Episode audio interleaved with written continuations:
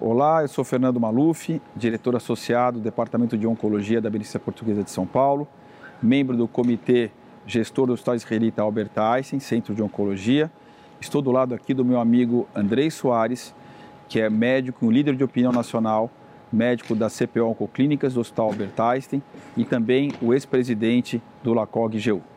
Nós vamos discutir hoje quatro estudos que eu diria que são practice changing na área de câncer de próstata. Nós vamos começar com dois estudos que abordam a mesma pergunta, o estudo Radicals e o estudo Artistic, que foi um, uma meta-análise de três estudos randomizados, incluindo o próprio Radicals, e que avaliou então o papel da radioterapia adjuvante comparado com a radioterapia de salvamento em pacientes operados com câncer de próstata, que exibiu algumas características desfavoráveis. Andrei, o que, você pode comentar do estudo Radicals? Na verdade, o estudo Radicals ele veio logo depois da apresentação do Raves na, na Astro, que também fez a mesma pergunta sobre o momento da, da radioterapia.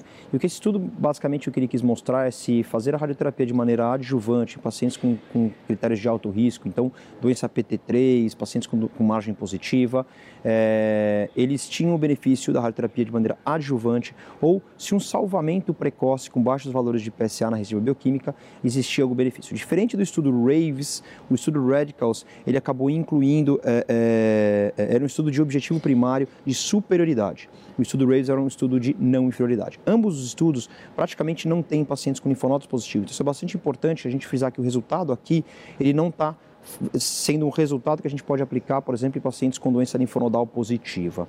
É, e há uma certa diferença entre o endpoint também desses estudos, que um é recidiva bioquímica e o outro, na verdade, é, distância, é doença metastática à distância, que é o estudo Radicals mostrado aqui na ESMO 2019. Um outro pequena diferença é que o trigger para início da radioterapia de salvamento no estudo RAVES apresentado recentemente na Astro era um PSA de 0.2 e aqui no estudo Radicals foi 0.1. O que na verdade esse estudo mostrou foi mais ou menos o que o estudo RAVES mostrou, é que aparentemente você não fazer a radioterapia adjuvante, você deixar para fazer um salvamento precoce, você não tem detrimento em relação ao risco do paciente não ficar tratado ao câncer de próstata. Então você não teve, apesar de você não ter atingido a não inferioridade, os números são muito parecidos no estudo RAVES de não inferioridade, e o estudo de adjuvância não mostrou superioridade versus o estudo de salvamento precoce.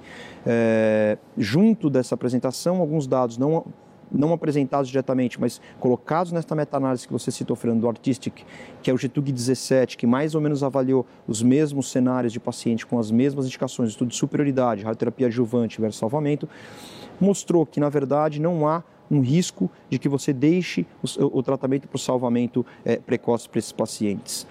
O grande ponto acho que a gente tem que colocar aqui em termos de mudança de conduta é tomar cuidado que não tem paciente de tão alto risco nesses estudos. Então, por exemplo, no Redcoats, a apresentação de pacientes com doença PT3B é em torno de 19% a 20%, pacientes com glisson 8 ou maior em torno de 10% a 15%. Então, tomar cuidado com esses pacientes de maior risco para discutir exatamente é, é, esse ponto.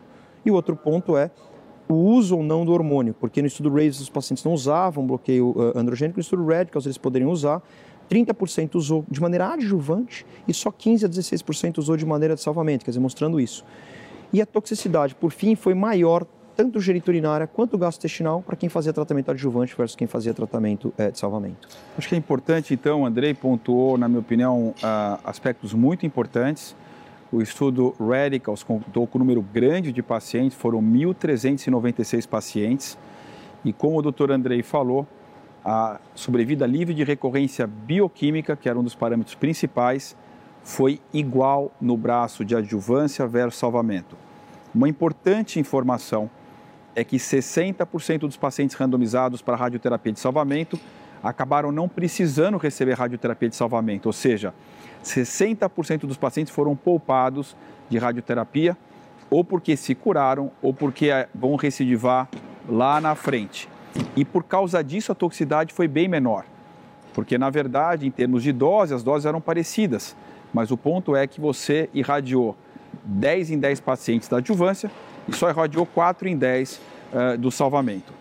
E o estudo, como o doutor Andrei falou, que tem mil, desculpe, 2.151 pacientes, que é o Artistic, que envolveu três estudos randomizados, o GTUG, o Radicals e o RAVES, ele também mostrou exatamente a mesma coisa, até sugerindo uma certa superioridade do salvamento frente à adjuvância. Obviamente, são, é uma superioridade numérica, não é estatisticamente significante, mas mostrando como take-home message que para o paciente gânglio negativo, e o doutor André mencionou isso bem é, claro, e para aquele paciente que não é um paciente com múltiplos fatores de risco, por exemplo, um PT4, PT3B, Gleason 9 e 10, margem positiva, que realmente rádio de salvamento hoje é o tratamento padrão. Ah, obviamente, o salvamento hoje ele é enriquecido com três estudos randomizados com hormônio. Nós temos o estudo do RTOG, o GTUG16 e o Sport Trial, que favorece hormônio mais rádio do que só rádio, mas essa é uma outra pergunta que já foi respondido em outros estudos. E eu acho que o futuro agora é o papel dos marcadores genéticos, tipo Decipher, para ajudar talvez a definir um grupo, outra vez, que tenham fatores muito ruins de início e que talvez se beneficiem de uma radioterapia adjuvante, mas outra vez que é dados para futuros estudos que vão ser publicados. Acho importante ter como message também dizer que é, esses resultados eles são realmente factíveis é, é, é e a gente consegue reproduzi-los, a gente não fica esperando o PSA subir. Isso é muito importante, quer dizer, a gente tem PSMA relativamente com uma, uma certa disposição lá no, no, Brasil, mas é importante que a gente não fique atrasando para ah, vou fazer um PSMA para ver se eu acho doença. Você até pode fazer o PSMA com valores baixos, perder sensibilidade, mas não deixar de fazer o salvamento precoce, que é bastante importante. Exato, e no estudo Radicals foi 0,3 3, se eu não me engano, o nível do PSA, ou seja, um PSA bem baixo. Então, o André falou isso bem claro, 0,1 foi o ponto de corte para já indicar rádio. Dois outros estudos ah, na sessão agora, na sessão presidencial, na, no terceiro dia da sessão presidencial da ESMO, que foi um estudo chamado CARD, né, um estudo que randomizou pacientes na terceira linha entre cabazitaxel versus abiraterona ou enzalutamida em pacientes já tratados previamente com dose taxel e com a biraterona ou enzalutamida com progressão em até 12 meses. O estudo com 255 pacientes, queria que o Andrei comentasse os resultados desse importante estudo all-comers, ou seja, que não teve nenhuma inclusão baseada em nenhum perfil molecular específico do tumor. Esse, para mim, eu diria que é um dos estudos mais interessantes e talvez um dos mais importantes no cenário geniturinário, próstata, aqui na ESMO. É, ele é um estudo de um desenho até relativamente simples, mas uma pergunta muito importante que a gente tem. Então, alguns dados retrospectivos já mostravam que, eventualmente, pacientes que progrediam com menos do que 12 meses em novos agentes hormonais tinham um prognóstico algo pior e que talvez respondessem pior a novas exposições a novos agentes hormonais, outros que não da primeira linha. É, outros estudos de sequenciamento, pelo menos três estudos importantes, um deles com mais de 1.200 pacientes, mostrando que o sequenciamento de docetaxel, seguido de cabazitaxel, seguido de novo agente hormonal, ou, ou docetaxel, seguido de novo agente hormonal, seguido de cabazitaxel, era muito superior a docetaxel, seguido de um agente hormonal, seguido de outro agente hormonal. E o que esse estudo é, é, quis responder foi exatamente o que você colocou: pacientes com progressão menor que 12 meses, que tinham tomado pelo menos um dos agentes hormonais, AB ou ENZA, e Dostaxel, e não precisaria ser na sequência, poderia ter tomado antes Dostaxel e depois a Abienza, ou antes e depois Dostaxel, foram randomizados para receber Cabaz Taxel versus um novo agente hormonal não tomado na primeira linha. O que esse estudo mostrou, e ele tinha um endpoint primário bastante agressivo, que era uma redução do risco de, de, de, de progressão de doença de 47%, quer dizer, um raso de 0,53%, o que esse estudo mostrou, na verdade, é uma redução muito maior do risco de progressão, com um de 0,49%. Além disso, esse estudo mostrou todos os desfechos secundários, incluindo sobrevida global, como benefício aos pacientes que receberam cabaz taxel na progressão versus os pacientes que receberam novo agente. Então, eu entendo que hoje a gente confirma dados que a gente tinha é, retrospectivos, foi um dado bastante importante no cenário que a gente pouco quer estudar, né? não tem tanto, não tem um sex appeal igual do cenário sensível, assim por diante, mas saber que o sequenciamento de quimioterapia ou novo agente hormonal seguido de quimio, ou novo agente hormonal seguido de nova quimio, talvez seja o sequenciamento ideal que a gente deva ter daqui para frente. Eu concordo plenamente, então eu diria que a base Taxel em quem falhou Enzoab em 12 meses de tratamento e já recebeu dose Taxel, particularmente para aquela população que não tem genes de reparo, que não foi uma população que a gente avaliou, foram all-comers, eu diria que representa um novo e a primeira vez uma terceira linha padrão em câncer de próstata metastático castração resistente, por melhora significativa na sobrevida livre de progressão radiológica, uma redução de progressão radiológica de 56%, sobrevida global, a redução foi de 34%, quer dizer, muito significativa, mais taxa de resposta e importante, menos complicação óssea e menos dor, ou seja, parâmetros que são importantes não só na estatística, mas também na percepção do paciente. E por último, então, o estudo chamado Profound, que foi apresentado pela Mahar Hussein. Esse é um estudo com 245 pacientes que tinham mutação do BRCA1, 2 ou ATM, né? Randomização era 2 para 1, olaparib 300 miligramas doses por dia versus a, a, a escolha do, do investigador. Pacientes tinham que ter recebido AB ou ENZA e depois eram randomizadas para olaparib versus AB, caso ENZA tinha sido usado antes, ou para ENZA, caso AB tinha sido usado antes.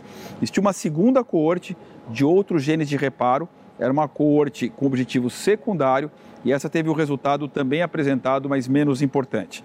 Então a gente vai focar então nesses 245 pacientes randomizados 2 para 1 entre o Laparib versus AB ou ENZA de acordo com o tratamento prévio. E lembrar que dois terços dos pacientes tinham recebido também dose Taxel, ou seja, uma população realmente pré-tratada. Andrei, o que, que você pode comentar do primeiro estudo randomizado positivo de uma população uh, uh, incluída baseado no perfil genético molecular? Não, o estudo foi o estudo que, para o seu endpoint primário, que era inclusive nessa primeira população avaliada, a corteada, pacientes com BSA 1, 2 e ATM, ele foi positivo na sobrevida livre de progressão. Tá? Então você teve um, um, um, praticamente o dobro da sobrevida livre de progressão, quase 4 meses versus quase mais ou menos 8 meses, para esses pacientes que receberam laparib versus abiraterona ou enzalutamida, de acordo com o que eles tinham tomado na primeira linha. Esse é um estudo que, na verdade, ele chama muita atenção porque ele abre um novo cenário, que são pacientes é, tratados em câncer de próstata com biomarcadores marcadores. Eu particularmente tenho algumas, acho que a discussão da Irene foi muito, muito importante, muito interessante, porque eu particularmente tenho algumas é, é, é, preocupações com esse estudo. Eu acho que o braço comparador não é o braço ideal. É, a gente estava até discutindo, comentando, de repente, o braço comparador em quem tem mutação com algum doublet com platina poderia ter algum resultado eventualmente diferente.